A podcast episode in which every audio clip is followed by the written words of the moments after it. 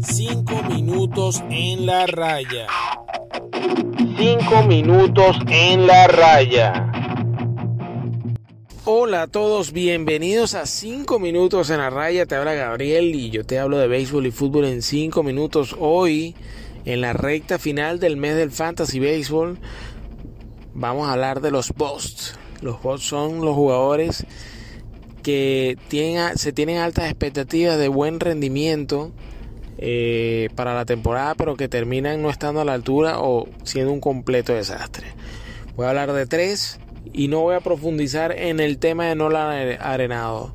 Ya se los hablé en un post en el mes de febrero, donde se sabe que sus números ofensivos no van a ser en lo absoluto similares a los de cuando tenía eh, jugaba eh, de home club de home club con los Rockies de Colorado alcanzará, sí, yo creo, considero 30 cuadrangulares, pero un average bajo de 270 y probablemente llegue a las 90 carreras empujadas. No son malos números, pero no para una primera ronda, ¿vale? Quizás una quinta o una sexta ronda.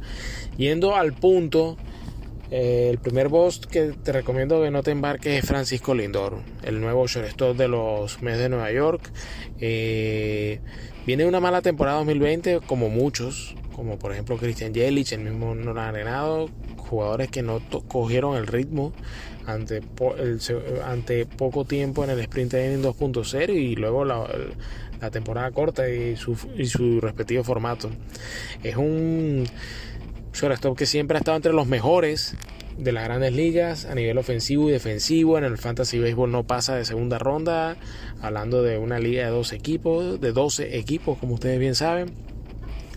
Eh, pero es un jugador que seguramente eh, eh, dará números por debajo de sus números promedio de, carrera porque está en un, en un, en un estadio para lanzadores. Estamos hablando de, tiene un promedio de carrera, en la carrera de 285 de averaje, un OPS de 833, 26 cuadrangulares en promedio y 77 carreras empujadas en promedio. Eh, seguramente los números de producción de jonrones y empujadas van a caer.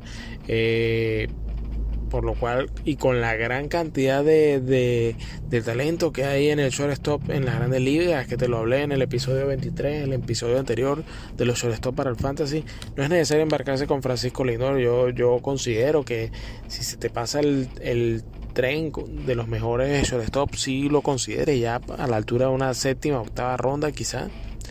Eh, pero no te embarques con Lindor como el shortstop de años anteriores que era de los principales de las grandes ligas. El segundo post que te quiero hablar es el jardinero de los Bravos de Atlanta, Marcelo Zuna, que tuvo una temporada brutal en el 2020, 338 averaje, 1067 OPS y 18 honrones y 56 carreras empujadas en apenas poco más de 240 turnos. Es un bateador que es de segunda eh, parte de temporada. No sé si será el calor que lo beneficia, del calor del verano. Y, bueno, lo demostró con estos números espectaculares de segunda ronda. Eh, son números para que muchos se vayan en primera o segunda ronda por él.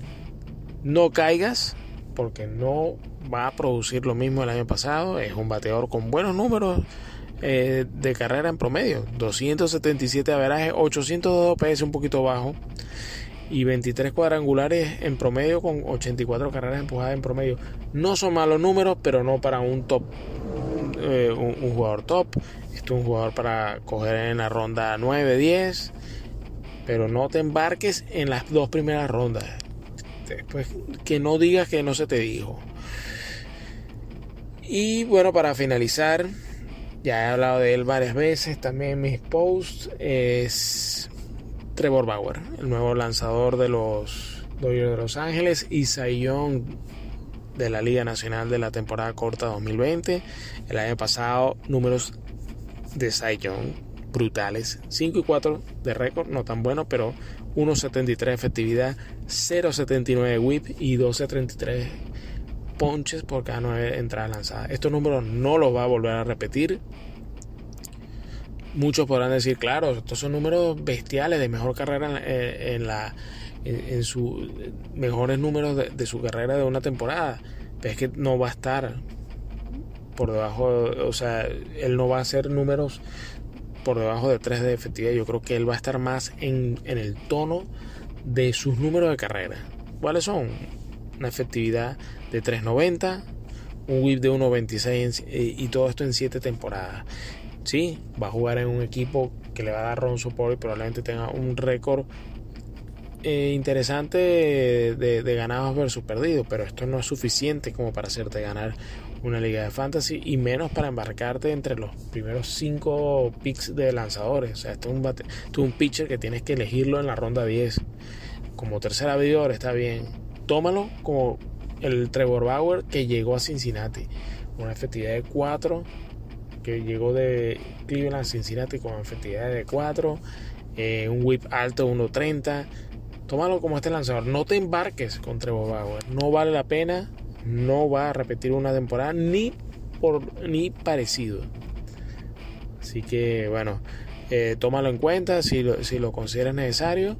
Y bueno, hasta aquí llegamos por este episodio. Te estoy dando tres bosts para que no te embarques en el Fantasy Baseball y no pierdas tus mejores picks del draft en jugadores que no, va a estar, no van a estar ni, ni cercanos al desempeño de, de la temporada anterior o de, temporadas pasadas. Este es Gabriel y seguimos en la recta final de, del mes del Fantasy Baseball. Estamos en contacto. Un saludo.